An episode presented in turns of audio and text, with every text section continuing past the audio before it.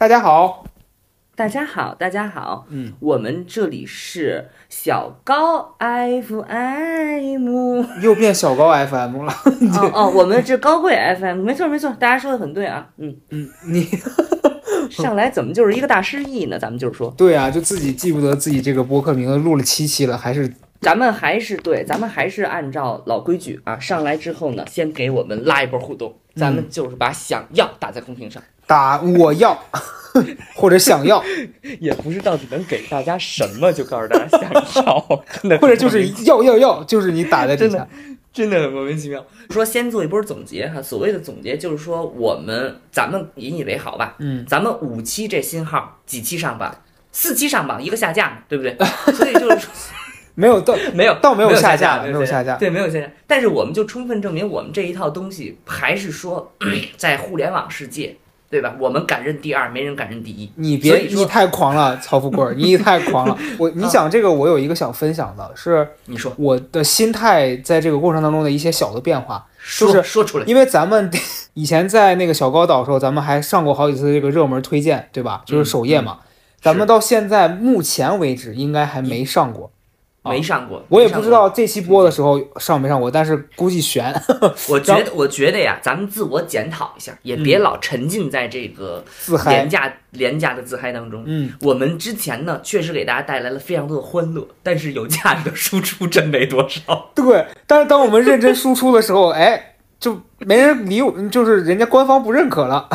啊，不，我们认真输出还好吧？关于就是生生命结束轮回的这个这一期，就大家还是有挺有共鸣的。对，但是你你看，其实我我自己在做这个复盘的时候，我发现咱们呃这个播客开了之后，其实自然播放量算是挺高的了。你想，咱们过订阅其实才两千多吧，三快三千，目前。但我们播放三十多万，你想想，哎，你别已经。别放屁，别放屁，你你不要再胡说了。我我意思是，你看咱们没上过首页，但是其实咱们的这个播放量还算是可以的，所以我其实很感谢大家。但是。在这个过程当中，我一开始心态会有一些失衡，就是嗯我每一次都在想说，我每一次节目上了之后，我都会关注那个咱们上上没上哪个榜，因为一开始我的心态是，我想赶紧让节目就比如录完就赶紧上。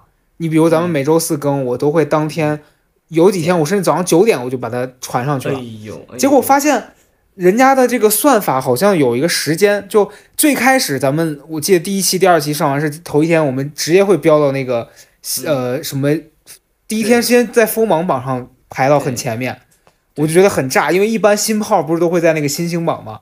对，后来就我们就变成了只能上一个榜，然后我还给人家官方发了那个消息问为什么我们不能在别的榜上停留，人家说可能规则改了，就是你只能上一个榜，但是嗯我又觉得中间有一些小 bug，他们现在是你头一天上了新星榜，如果你的流量好，你第二天可以上锋芒，但你如果第一天上了锋芒，你第二天是不能上新星了。啊，啊这就是我后来说的呀。高潮来得太快，就意味着提前的结束。对，因为我跟大家说，因为咱们这个播客真的，咱们就是实实话话的说，就啪家伙一下就打到头了，一步到位，你没有上升空间了。所以现在刚刚打了想要的，删除评论。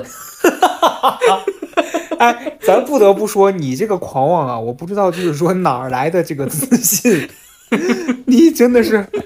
对，反反正哎，但我就我就说我心态一开始我会很在意这个就上不上榜，然后嗯包括我会去跟别人对比，就我看到其他榜，我说他们的播放量是什么样的，他们评论是怎么样的，哎我就会非常去比。后来有一天我突然意识到，我说我做这个东西的初心是为了上这个榜吗？好像也嗯，不全是，我们是为了上更大的榜啊，我们是为了 我们为了上通缉的名单。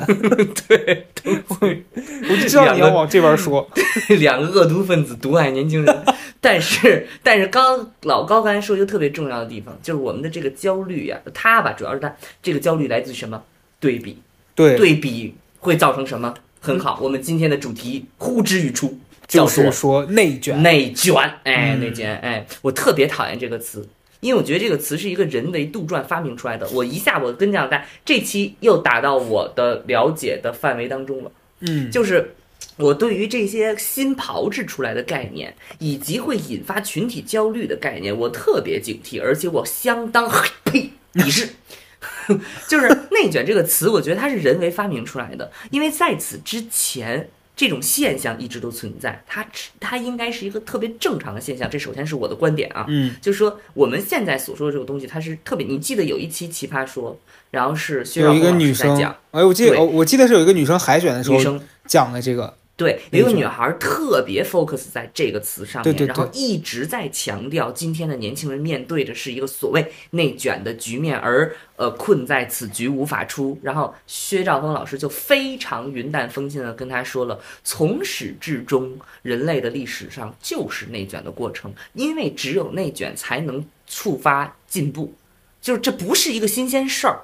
但是你知道，我也我是我也是这么认为的。但我为什么不爱说这个词的原因，是因为这个词它又是那种贩卖焦虑系列的，你知道吗？对，就是他把一个你其实世世代代已经习以为常的东西重新包装给你看，只要引发了你的焦虑，制造了新的刺激，就有新的需求。然后这个需求具体是什么呢？不知道，但它一定是一些需求。就我觉得这些人为制造出来的词，我全部都是，我真的觉得就是我我我我不喜欢，我不喜欢去讲。所以你看，我从来都不会。你什么时候听过从我的嘴里，从我的微博，从我那发发过这个词？我从来没有。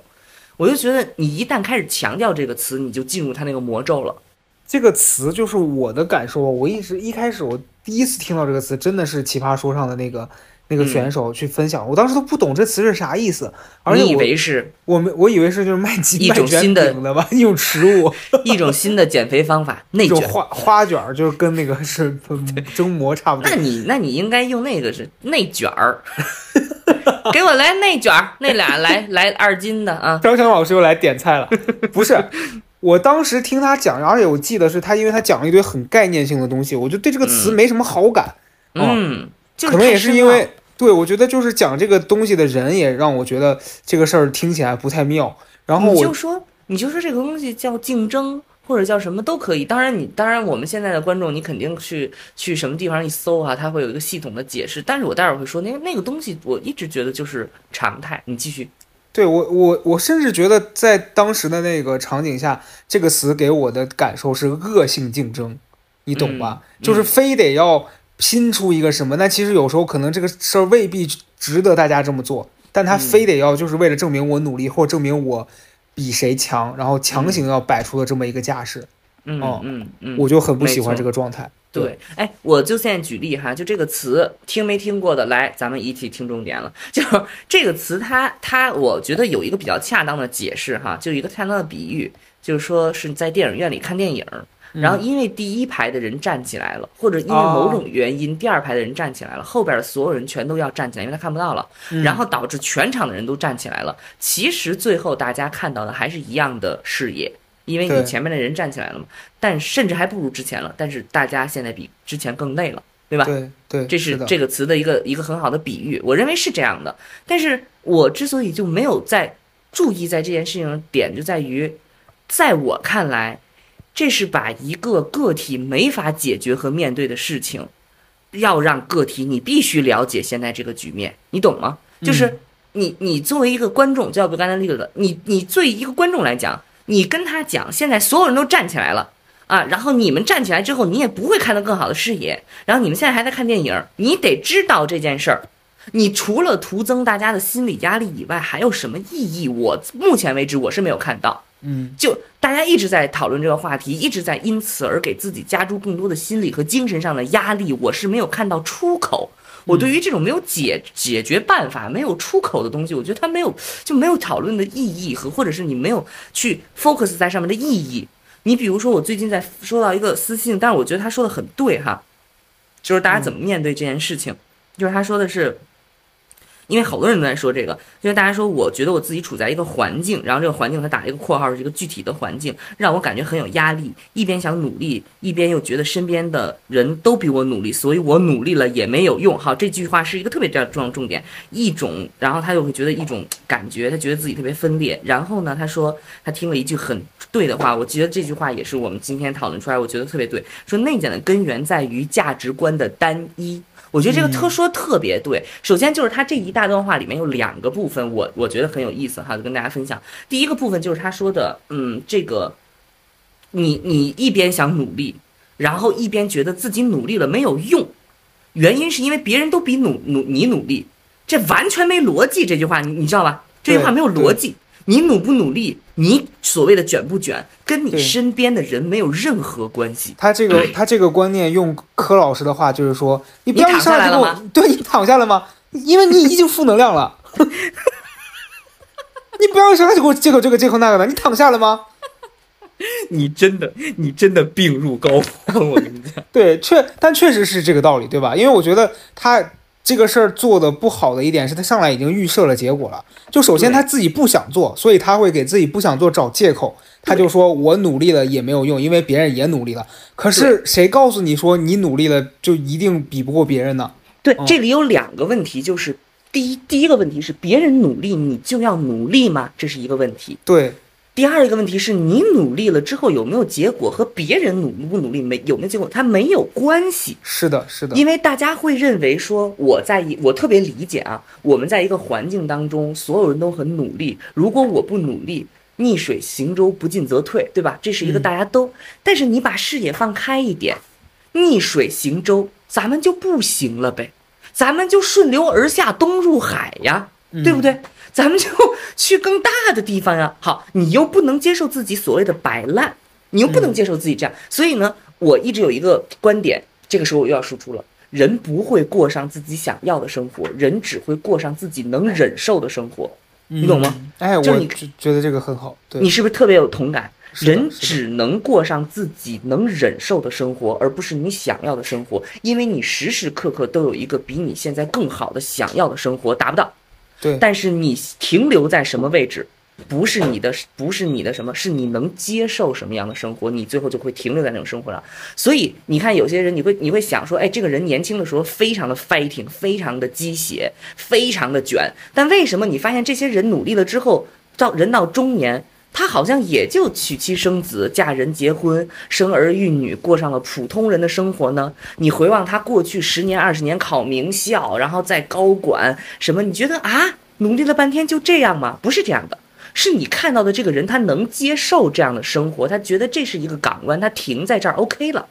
如果说他不能接受，你也看到很多人四五十岁甚至终生他不娶不嫁，然后他攒了一笔钱之后，我跟大家讲。儿孙自有儿孙福，没有儿孙你享福。你要是彻底躺平，你会发现这个是物质生活太好了，这个生活太好了。咱们再结结合消费降级那一期去听，你就会发现，你一个月挣一万多块钱，你就能过得很舒服了，就是这么回事儿。但是如果你不能接受这件事情，然后同时还要去跟大家搏斗和什么的话，你你一定就是在那个卷的那个行列里。所以这就是我的观点，就是说。你最你能接受什么，你就接受什么。如果你不能接受，你就坦然面对。你不能接受你是一个平庸的人，你现在还想继续努力，那就 OK 啊，你就享受这个事情，就不要拧巴。嗯，对你讲这个，我我听到的是一个，就是从被卷的人的角度，他怎么选择。然后我刚听到的时候，我想到一个点是，那些非得卷别人的人是为什么？就我想到一种可能性啊，就有一些非得要发起这个竞争的这种。这种领导者，他可能有一个思维是说，我要带领大家创造一个更努力、更好的环境，因为我先卷了，那别人就得跟着我动起来，对吧？嗯，就是电影院第一排站起来那个人，他是说我这样站起来视野更好啊，我想体验更好的角度。那别人可能被我影响，他也得站起来，他站起来才能发现前面好。但是他就忽略了一点，是别人到底需不需要跟你一样？就我觉得这个。这个很重要，别人肯定不需要。但是你刚才说的这个点是，我我觉得是这样。我跟你这个观点看法不一样，就是你刚刚说的这个人是发起的那个人，但你知道，这个卷是平等的，你懂吗？嗯，是咱们两个都是同事，咱们两个都是同学，咱们没有人发起，是我在做我的事儿，你在做你的事儿，然后你发现我做的这件事威胁到了你，你才要加入我。那这个算卷吗？这个这个这个卷是这个就是卷呀，这个就是卷呀。对啊，这个就是卷呀，就是咱们两个同时在一个空间里边，我要做一件事情，然后我出于你不知道的原因，我可能根本就没有想要跟你竞争，我在做一件事情，我的理解哈，然后就导致咱们那什么了，咱咱们就开始竞赛。哦，我明白了，但。但原因是你加入了我的这个局，你懂吗？明白你。不加入，你就退出了，你不在这个局里了，你就让那些人去去啊，你就让那些人去搞啊。你说的是在咱俩在一个评级的这个层面上，我刚刚讲的意思是，假如说你你在这个职场里面，你有一个领导，啊、他是发起这个，就是说他希望底下的人跟他一起去卷别人，比如说另外有一个组，或者是说啊。任何一个这样的环境，然后呢，他发起了这个，他是觉得说我强行带你，就我之前工作的时候遇到过一个这样子的领导，就当时他说了一个非常好笑的话，是我那时候大概只是一个普普通通的小导演，然后他跟我说，你为什么不能拿什么执行总导演的这个来要求自己呢？PUA 吧，我觉得是。我想说，你都没有拿那个待遇来对待我了，我为什么要拿那个东西你就？直接说呀，因为我没有拿到执行那个什么导演的工资啊，很简单。对呀、就很可笑，他就他就一直拿这个东西 PUA 你，然后我就觉得大家可能在这个过程当中会很痛苦，是因为他觉得我改变不了这个环境，或者是他觉得我只有这样跟这些人一样了，我才不在这个环境里面显得突兀。你知道，很多人害怕被别人发现自己不一样，就他又不想，但他又不想让别人觉得自己是异类，这就是既要又要。对，这人呢就是好，现在打想要打在公屏上。然后我就是说，我就是说什么呢？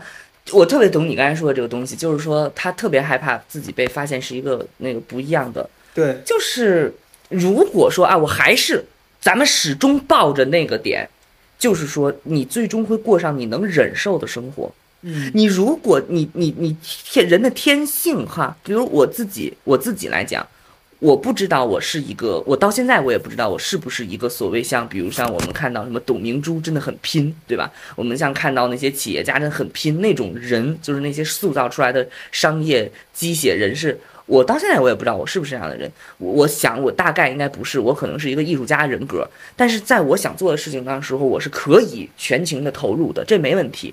但我我的意思就是说，在这个阶段，我还在摸索的时候，我不拒绝自己卡在一个中间的位置，就是我既觉得自己我是不是这种人，我又要强迫自己，我必须要成为这种人。嗯就是你看这个问题里面，就是说很多朋友在微博上也好，或者在这个私信里，他讨论的过程中，他他倾诉过程中，其实他已经给出自己答案了。你你其实并没有那么想要那个东西，你是出于家里的要求，或者是你觉得那个东西好像对你将来就业有一些，比如说考研呀、考公啊，怎么这些东西，你觉得这些东西好像对你有些出路，但但这个东西你也非常清楚，它不是绝对的代表。嗯而且你的选择其实非常多。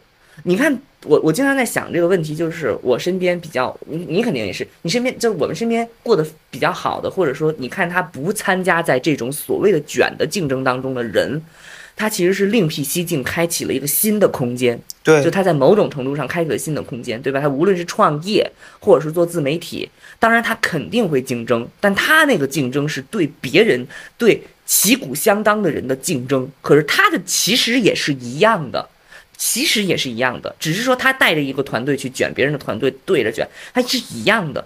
但是他好像就那个痛苦的点不在于说你在一个公司里边拿着月薪跟别人卷，在一个班级里，然后拿着考研的这个资格去跟别人，他是他是他不是一个层级，但是其实它本质是一样的。所以我就说这个东西，我们如果能突破出去，你就到另外一个渠道，你就不干这事儿了，你就去别的，但是你永远都逃不了竞争嘛，对吧？对对，所以我就说，你你价值观上确实，我觉得那个朋友已经说出了答案，就是你价值观没有那么单一，你对于成功和幸福的定义不仅在于此的话，你就是可以去那啥的。嗯，就我我那天还跟一个朋友聊到有点类似的话题，但是不是说就是职场竞争。我那个朋友他他是一个也是一个自由职业者，然后他嗯他有点妙，是他那天跟我讨论他将来想不想要小孩的问题。嗯，他讨论要不要小孩的问题，然后我就跟他讲，我说要小孩吧，就在我现在的观念里面，我觉得如果我的人生阶段觉得要有一个孩子，肯定是嗯。我觉得以我现在的能力，我可以给这个小孩带来很好的生活了。就嗯。也不是说非得要锦衣玉食，非那个受特别好的教育，这种叫叫那个更好的生活，嗯而是我觉得我现在人生这个阶段，我可以接受一个生命来到我的人生当中了。然后，呃，那个朋友就讲说，可能家人大大人这些成年人他们的建议是说，呃，大家都结婚了，对吧？你你现在这个年龄阶段，人家都结婚生孩子，你如果不结婚，你不在这个阶段去做这件事儿，你怎么办？就是这样的，他听就价值观的单一，对，然后他他当时说了另外一个，我还挺震撼。他说我现在不也不也不太在意这个，我担心的是等到我老了之后，我心里面有没有一个可以记挂的。我当时想说哈，我说这是什么观念？我说你要有记挂这就是你，刚才说的那个呀，嗯既要还要。对，我说我说首先你这个小孩儿，你就这话说出来有点难听啊，但是就是真的，你想养一个生命，也是你得接受一万种可能性，不一定会按照你这个计划去走的呀。这个这个这种观点，就是说我生了一个小孩儿怎么样，然后他能够成为我存留于世的某种证明。这个对，这个东西，哎，我觉得也能理解，就是，哎，也能理解，也能理解。这这，对你你你从来没有过这种这种感受吗？Never，比较淡，我真的比较淡，就是、嗯而且现在很多人会问我说，呃，你难道没有对自己老了以后有什么规划吗？我觉得这就特别像以前在上班的时候，就有这种职场的人告诉你说，你难道对自己没有一个未来什么十年的工作规划吗？我嗯每次听到这种话，我就觉得他在 PUA 我，或者是很扯淡。嗯我哪知道我未来十年会发生什么，对吧？嗯，但是你你但是你你去做规划和你做了规划没有用是两码事啊。对，但是我一般都是我会做好我近可能半年，或者是我这一段时间我的规划，对，我会找到具体的事儿去做。但是我不太喜欢说，比如说，我觉得我未来十年我一定要成为嗯全中国最怎么样的人，就嗯我会想说，会不会有些人的这个所谓的卷，是因为整个的环境都告诉你说，你看人家谁谁谁都已经有一个很明确的计划了，对吧？然后你为什么没有呢？这个无形当中给你带来一个压力，包括就哎我刚刚讲的生小孩的概念也是，就是别人都生了，你为什么不生？哎，我觉得你说的很对，你嗯在你在是就是更高层面上刺穿了这个所谓内卷概念它来由的原因，就是我最开始说的。我我我现在不知道哈，我们不知道是什么人或者是什么原因需要它，但它一定是有需求的，而这个需求在某种程度上并不是被加诸在身上内卷概念的人所需求的东西。嗯就是你现在觉得你在卷，你放心，这个内卷的概念绝对不是你需求的，是我我不知道什么原因加注在你身上的，然后他需要你参加到这场大的轰轰烈烈的大大大麻花大卷花里头，他需要你，但问题是你自己需要吗？你知道吗？这就是我说很多小就朋友们，很多朋友们什么说啊什么内卷，我每一次听到他说出内卷这个词的时候，在我心里我会觉得你缺少一个思考的环节，就是你现在在干什么？就是你想卷这个字，它的意思其实更多的意思是我要和别人，我要和别人都都不是竞争，对对对对。嗯我它都不是竞争，你看“卷”这个字很有意思，它不是竞争，它不是仅仅竞争的意思。竞争是我们有同样的目标，我们看谁能，对不对？嗯，它是一个比较向上的，卷不是我看谁能耗，我耗死你，然后我看谁能为这么点儿东西投投入到更大的东西，把对方耗走，对，这个是一个很消极的东西。而且他还他还有一点是让我觉得他在鼓励我说为未来做准备，就是，嗯但是他没考虑到我的实际情况，是我需不需要做这个准备，对你懂吧？就是包括我去有时候现在体验一些那种线下的健身的这种这种团课什么的时候，有一个环节我就特别不喜欢。就是嗯比如碰到那种教练，他会跟你说啊，你要好好卷你的朋友，我就想说，我为什么要对呀、卷？我大家身是为了根据自己。对，大家根据自己的实际情况做不行吗？我非得要卷他，我在这个所谓的竞争当中赢了他，有什么意义呢？对我不懂哎。对健身这件事情，你知道我有一个姐们儿是那个就是真的很牛，就是她是那种女女女女子健身，她身上嗯。真的全是肌肉，然后体脂率特别低。她做了一件就是长达几年之间就是做了一件很多人难以坚持下来的事情，但是她跟我说一个特别对的话，就是说我为什么能坚持下来，是因为我根本不是为了跟谁比，我也不是为了瘦身，就是如果你带着一种我要瘦、我要苗条的心态进健身房，你一定不会有一个好结果。你不是反弹，你就是坚持不下来，因为你的前提是你不行，你本身不行。你去健身房，你是为了改造自己的，就这种心态，它不是一个积极的心态入局的。就像就我刚才说说，卷和竞争，它的心态是不一样的。竞争是我们为了一个更好的目标，我们看谁能得到那个应匹配的位置。卷不是，我们都知道这个东西不值，但我得耗死你。就它是一个很消极的，它是一个很消极的东西，所以我是从来不会说这个词的，因为我当觉得这个东西不值的时候，我就我就直接 say bye 了，我就直接去你吧，我直接我就走了。对，所以我从来不会在这个局面里。内卷用一个词总结就是看谁命硬，就是耗着嘛，对吧？但是我，但是我今天现在我接下来说的这一期就是现在就是这这段，就是我跳到身在局中的朋友，就是大家为什么这么想要讲这个话题，我特别能理解。嗯，就是我能给大家分享的，就是我觉得可以回想一下我为什么是这样。我首先从我的性格上，我从小就是大家都在做一件事儿的时候，我一定会跑到旁边做另外一件事儿。就是我觉得这个是一个人的性格，就是我比较极端哈。我觉得你待会儿可以讲一些，就是你身边的就是逃出这个局面的人的可复制的经验。但我就说我的性格是，我从来就不在一个大局里边。当然你你也会很心慌啊，就是大家都在往一条大大都大路上走，你能否也跟着那条高速列车往前走？但是我一直都是另辟蹊径，别人都在火车上把，我旁边弄一个自行车跟着蹬，就 我就是这么一个性格，所以我我不会在这个里边去。我我至少目前为止，我也仍然不觉得我是在一个所谓的卷的局面当中。我永远都会有另外一条路，我永远都会有另外一个更好，就是也不是更好的，就是说我匹配起来的，甚至是交叉起来能发挥更大价值的一个一条路去用。然后，但是我就说，我特别理解大家的这个在这个局面当中的状态，就是因为所有的人都和你一样，似乎就让你觉得这个世界都这样。就是你这个时候要打破这个东西，你要离开他们，然后你出去看一看，你就是要跟那些稀奇古怪，甚至你觉得不入流的人在一起，你会发现生活的方式非常多，然后成功的路径非常多。嗯，对。哎，你身边有没有那种就是说原来跟大家就是在一起互相内耗，然后他有一天想通了，然后跳出去或者怎么样那种例快分享给我们的朋友。我有一个朋友还真的挺 挺符合你说的这个。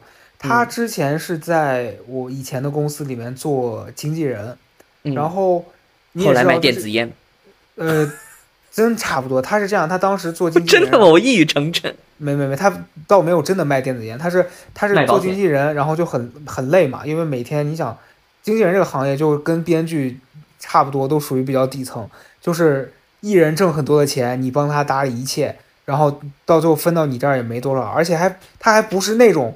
大家传统意义上理解的那种说什么艺人很红，他可以拿到很多钱，他是这种公司的大经济，他底下有很多人，但是他是拿公司工资的，所以他挣的也不多。但是你知道这种行业就会有一个非常可怕的是，公司可能每年会给这些艺人定一个大的 KPI，你懂吧？比如说今年我定目标是多少多少万，那你们今年就得卖出这个数字来，就让他们创造这个价值。然后，那所有人为了完成这些业务，就会不停的卷啊，对吧？就是你去，你去谈十个客户，那我为了完成我的业绩，我就谈二十个。虽然最后结局是他们会因此拿到一小一小部分的那个提成，但你那个钱跟你总共创造的营收其实是杯水车薪的啊。然后他这个怎么讲呢？就等于说。他在这个过程当中，我觉得他很勇敢的一点是，后来有一天突然跟我说他辞职了，他就说不想干，觉得没意思。嗯，他甚至最开始为了做这个行业，因为他以前不是干这个的，他还去了某家著名的经纪公司，从最底层的实习开始干起，然后入职干了可能半年多吧，然后学到一些，后来又跳到另外一个公司做了一年，他还是觉得就这个事儿可能就他不懂这个行业里面为什么有那么多。潜规则，然后有一些很不合理的这种竞争，他就辞职了。辞职之后，我一开始以为他是不是很快会找另外一个类似的工作，结果他真的另辟蹊径。你知道他最近在干嘛？在干嘛？做短做短视频啊！哦，我觉得他的心态就是我还挺羡慕的。我前两天见他，因为他短视频一直没做起来啊，就不是说像有些人人家先做这个，然后就号做起来，他辞职了。他是直接就是裸辞，裸辞，裸辞之后做。然后现在也没做起来，但他还是很努力做。我那天问他，我说你不心慌吗？他说他一点都不慌。我觉得这点是我很佩服的。那为啥不慌？他就觉得说我慢慢做呗，做不起来大不了我有一天真的没钱了，我再去做别的，我也饿不死自己自己啊。是嗯，对，你看人家就想得很清楚，我就是不干这件事儿了。我能接受我过上一种饿不死就行的日子，对，我就不跟你，就是你知道吧？他能接受这种日子，我特别理解。所以你就说很多东西都是这样的，我能接受。我现在就是说吃了上顿没下顿，哎，其实我换取的是自由。其实我自己，我觉得我也是个这样子的人。对，嗯为为啥这样说呢？是，你知道前几年大家，呃，在公众号特别好的时候，都会觉得说你做这个自然很很合理嘛，因为赚钱，嗯对吧？嗯接广告。但现在公众号不好了，然后大家都去做带货直播了，对吧？嗯嗯，或者去做抖音了。然后嗯我听过很多人问我说：“你为什么不做抖音？嗯对？吧？你为什么不去带货？”我就觉得我不是说这个赚钱我就非得要做，因为我也不适合呀，对吧？嗯嗯，你是知道我的，我在那个直播里面，你要让我巴拉巴拉说三四个小时，你可以呀、我，但我就是不喜欢这个事儿，你懂吧？这就是我，我虽然可以，你要强迫我做，我也能做，但我知道这不是我喜欢的事儿，而且我不喜欢它，我就我就肯定是不可能在这件事上创造说特别大的价值。我觉得有一种可能性是非常可笑的，就很多人经常会幻想说啊，李佳琦每天在那儿直播能赚那么多钱，要是让我去，他会说我要是能挣那么多钱，他那样我也愿意。首先是他哎是能那样，他才可以赚那么多钱。就我觉得这个例子很荒谬，你知道吧？他不是说，所以很多人哎觉得说我我就是无心插柳，哪有那样的事儿啊？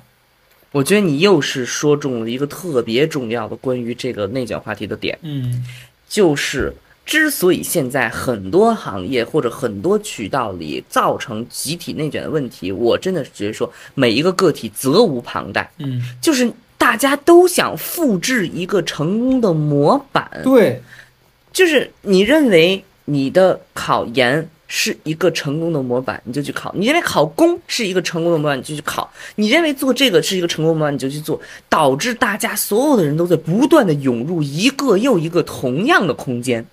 缺人的地方永远缺人，不缺人的地方永远不缺人，然后导致的就是大家开始这个耗，对，啊，就汗什么时候把你耗出去。所以你知道，就是跟每个个体很有关系。就是这个话题，就是说我们的特征，我们特征之一就是特别容易让大家走到同一个赛道上去。嗯嗯，对我经常就是在想，人可以做很多事情，然后你不需要跟大家完全一样，还是难受就跟一样。然后，但是这个我说责无旁贷，就是说犯懒，它的本质是犯懒。这个懒不是说你不够努力或者勤奋，其实很多内卷朋友真的很勤奋、很努力，但他就是在选择道路这件事情上犯懒了。对。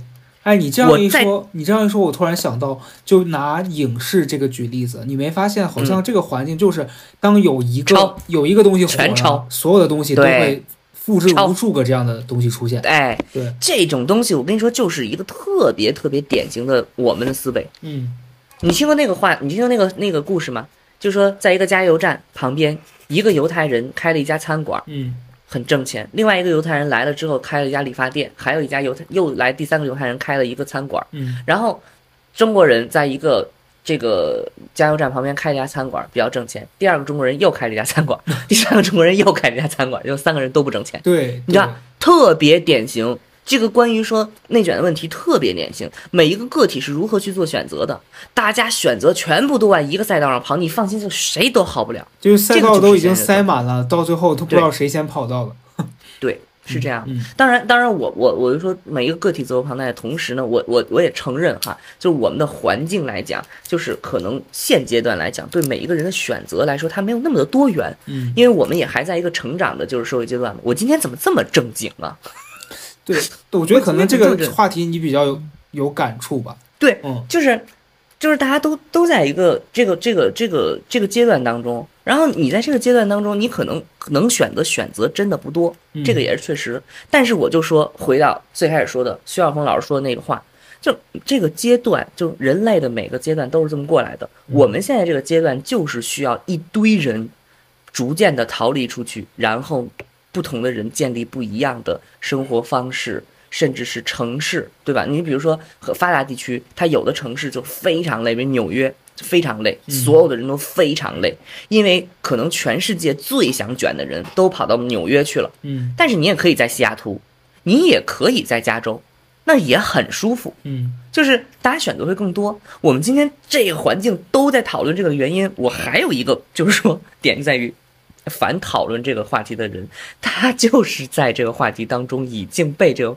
就是已经陷入这种局面了，他是找不到出口的。嗯你你懂我意思吗？嗯就是你一你已经因此而苦恼了，你就找不到出口。对，你想不因此而苦恼，你就不要再思考它，你就彻底把这个局面给它 over，我刚你就你就结束了。是的，我我刚才想到一个事儿，你知道前几年那个新世相他们特别火的那个活动，就是逃离北上广嘛，当时嗯，我觉得这个东西为什么会在那个节点上火，是因为大家在长期在一个非常压抑、非常这种卷啊竞争的环境之下，尤其是这种一线城市嘛，对吧？卷就是文化，大厂就是各种卷，然后很多人能在这样的环境之下做出相反的选择，就是我可以突然一下什么都不要了，对吧？嗯我突然就请假，告诉你说，老子今天就不去上班，我就要去嗯外面野三天，对吧？嗯嗯，这个精神是大家渴望，但是你想，他能火的点也是因为他的名额很有限，能去的就那么几个人，敢去的也就那么几个人。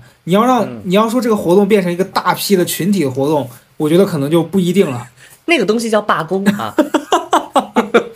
你不用说这么委婉，然后你重点是我想到一个很好笑的场景，你想，如果这个活动发起的当下，所有人一听都说谁谁去，我就是要加班，哎，我就是我我不管，我回我回去做 PPT 去。那你说呢？新日向就受到多大冲击啊！就这帮人卷不动，带不动。对，嗯就是我觉得就是说，如果你已经认为自己在一个卷的局面当中，就证明你现在需要面对一个面问题，就是你能接受的你的生活是什么样？对，你能接受你这样生活吗？你如果能接受，你就全心投入；嗯，你如果不能接受，你知道你知道北京卫视的台长是谁吗？不知道徐涛，啊，谁呀、《法制进行时》的主持人，哦你，知你不知道吗？我不，徐涛，徐台嘛。嗯嗯嗯，徐涛老师就是不知道各位听众有没有知道，北京原来有一个特别著名的卫视叫做那个《法制进行时》，每天就是我经常说我会在那个节目上出现，就是记录一些违法犯罪啊，然后什么之类。那个节目当时特别难做，然后你看现在北京电视台的就是代表人物就是徐涛老师，嗯他非常努力，你知道他到现在为止，所有的人跟他工作一起都知道他每天就睡三个小时，嗯他每天就是三个小时，然后他当时做那个节目怎么是出来的呢？哦，他的他是现在是副台长啊，sorry，我现在说一下，他是副台长。然后他现在他当时是怎么从众多的主持人当中脱颖而出，然后成为一个领导的呢？就是当时他非常努力，然后他就是拿，你知道他就是当时做那个法制节目嘛，他带着铺盖卷儿睡在那个就是刑侦的办公室，嗯睡在那个刑侦部门，然后去跟进，所以就非常努力。然后他这种行为肯定会引起很多人的，竞争，恶性竞争。对对，就他会觉得你你现在在卷我，但是这个环境就是这样，他的这种竞争最后变成了不是我跟你的竞争，而是我们要去跟别的台的竞争。那么如果你能留在这个我们的这个团队里，你就能留下；留不下，你就那您就您就去有舒服的地儿啊，有很多舒服的地儿啊，对吧？就很多地方台很舒服，铁饭碗你就去啊。那你还要待在这个这么大的卫视、这么大的大厂里，要享受这么多的荣光，要享受这么多，但是你同时又不想去努力，这就本身就不合理，这就不合理。所以我就说，对于我来说，就是你看我选择，就我从来就不选择大的大的平台 什么之类的，我就我就是觉得现在这样也也还 OK，嗯就所以我就不在这个环境里边。嗯嗯嗯，所以，如果要是想考研的话，你想就想考名校，那你就得这样，没办法，除非你有过人的技能，就比如说嗯，高寒高高高高嘉诚说，过人的技能是什么？比如说这个喝了酒之后能控制住自己不拉裤兜子。这就是过人的技能了。对你绝对是拉了裤兜子。闭嘴吧！不是，嗯我我是想说，就是你知道这个以前那句话叫什么？就是说，看你愿意当鸡头还是当凤尾，对吧？哎就有些嗯人他可能在当这个凤尾的这个过程当中，他会觉得说我非常的压抑，对吧？但是。但是你作为凤凰，你必须得金光灿灿，对吧？我就是得嗯要努力的让别人看见我我我的这一部分。但是有些人当鸡头，他也很开心，就鸡头很轻松，也没有那么大的压力。但是嗯就是怕的就是有些人，是生活当中，问题就是生活当中大多选择是你选择当凤尾还是鸡尾？对，就就有些人我怕有些人，就是他明明就已经是这个，他就是鸡了，他还非得想让别人觉得他是凤凰，就是这哎这种就是很累。说谁呢？你 呀、说攻击我们，攻击我们，没没没一种我我不是攻击，我就是觉得怎么讲，就是你你像我的状态吧，就是现在呃，不管我前两天还参加一个聚会，我碰到那个朋友，他们当时就其实我觉得他们肯定不是说恶意的，就无意聊到这个这个话题。他们说你们当时觉得咱们当中谁会变得特别有钱，对吧？或者是混得特别好，然后大家都一致认为高嘉诚。他对真的有一个人说，我我曾经觉得是高嘉诚，他这个意思就是说啊，你看你以前上过这个节目，然后你有过那么好的平台。啊，嗯，你你你看，比如说都参加过奇葩说，有些人成了大明星，那为什么你没有呢？就是嗯我觉得我我你要放因为咱们一轮游了呀。嗯，但哎，但你那你要这样想，我一轮游，我现在还能有这么久的这个，我也挺挺命硬的了，对吧？证明你游，证明你那时候游的好呀，游的质量高对呀，不像我呀，没播出呀。哎就就扯远了，就我要说的是，你要放在以前，他这个话可能会让我产生很多的负面的情绪，我就会觉得说啊，他为什么要攻击我，嗯对吧？但是我现在很 peace 的状态之下，我就会觉得说，本身那个东西它就不是一个定成败的，就包括高考。都不一定说你高考没考好了，你你人生就完蛋，或者你考特别好，你以后就一定是人生赢家，这东西全是不一定的。然后你你告诉我说，我曾经跟一群明星出现在一个节目里面，我就必须得跟他们一样，这就是个很扯淡。你不就是在给别人营造一种压力吗？对吧？是的，是的，我哎觉得这事儿很可笑。对，是。之所以说，就是说这个内卷话题哈，我我我仍然还有另外一个心思，你知道是什么吗？嗯我也很清醒的知道，就是对于一部分的朋友来说，可能参加到卷里面是他的不多的选择之中的一个。嗯你懂吗？嗯就是他并不是说所有的人都有那么多的选择，但是我我是我的观点是说，人到二十多岁，你的选择可能会多与少是在你的手中要去做把握的了。嗯你比如说，我们都是经过啊、应试教育，然后去程序化的考大学，我个人更是这样了。就程序化的去考大学，甚至考的这个专业都是那个家庭说你要考理理科，很粗暴的一个，嗯所以我当时就是被迫的，或者是不能自主、能力有限的进入到了一个大的赛道里边去。但是这个过程是很阵痛的，但我认为可能这个阵痛的阶段，你就是得要放在年轻阶段去做，你才能跳出那个。那个那个乌泱乌泱那群人的那个行列当中，你才能稍微舒服一些。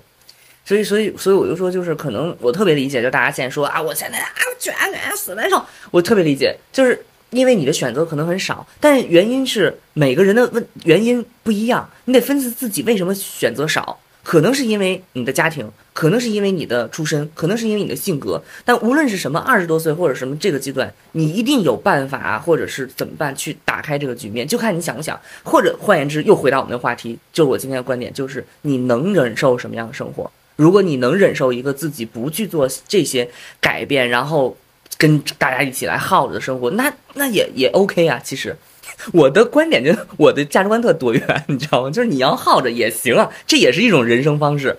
对我我觉得就这件事儿是看你自己对自己到底能不能那么的自洽。就这件事儿是，我如果想要一个很舒服的生活，那我也可以接受别人评价我，但我我内心还是比较认可我自己的这一套逻辑的。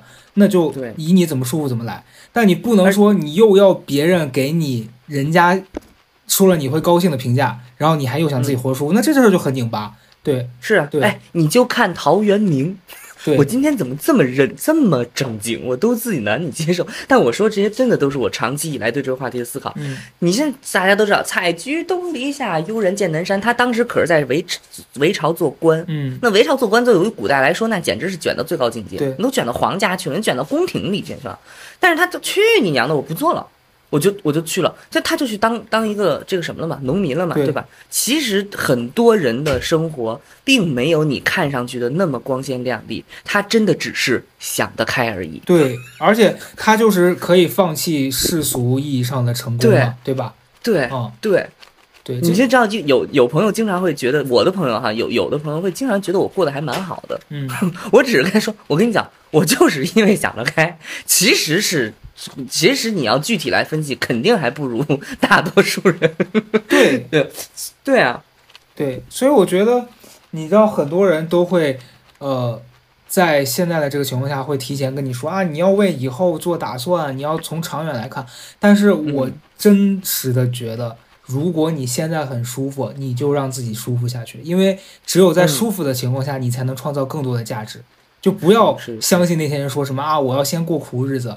那你，如果你嗯现在都苦到你过不下去，你以后怎么变得更好？我觉得这事儿就是没必要 真的很反主流价值观。对，我觉得你没必要加入他们的那个，就是一起痛苦的这个阵营啊，真的没必要。对啊，嗯但而但是我但是我另外一方面哈，我也想说，嗯就是你确实要以自己现在正在卷为荣耀，嗯，你知道吗？嗯因为你看，比如说我们看到我们我们不是说我们不是不是带有那种那种观点，不是说看不起的那种观点，我先说在前面啊，嗯就是你会发现。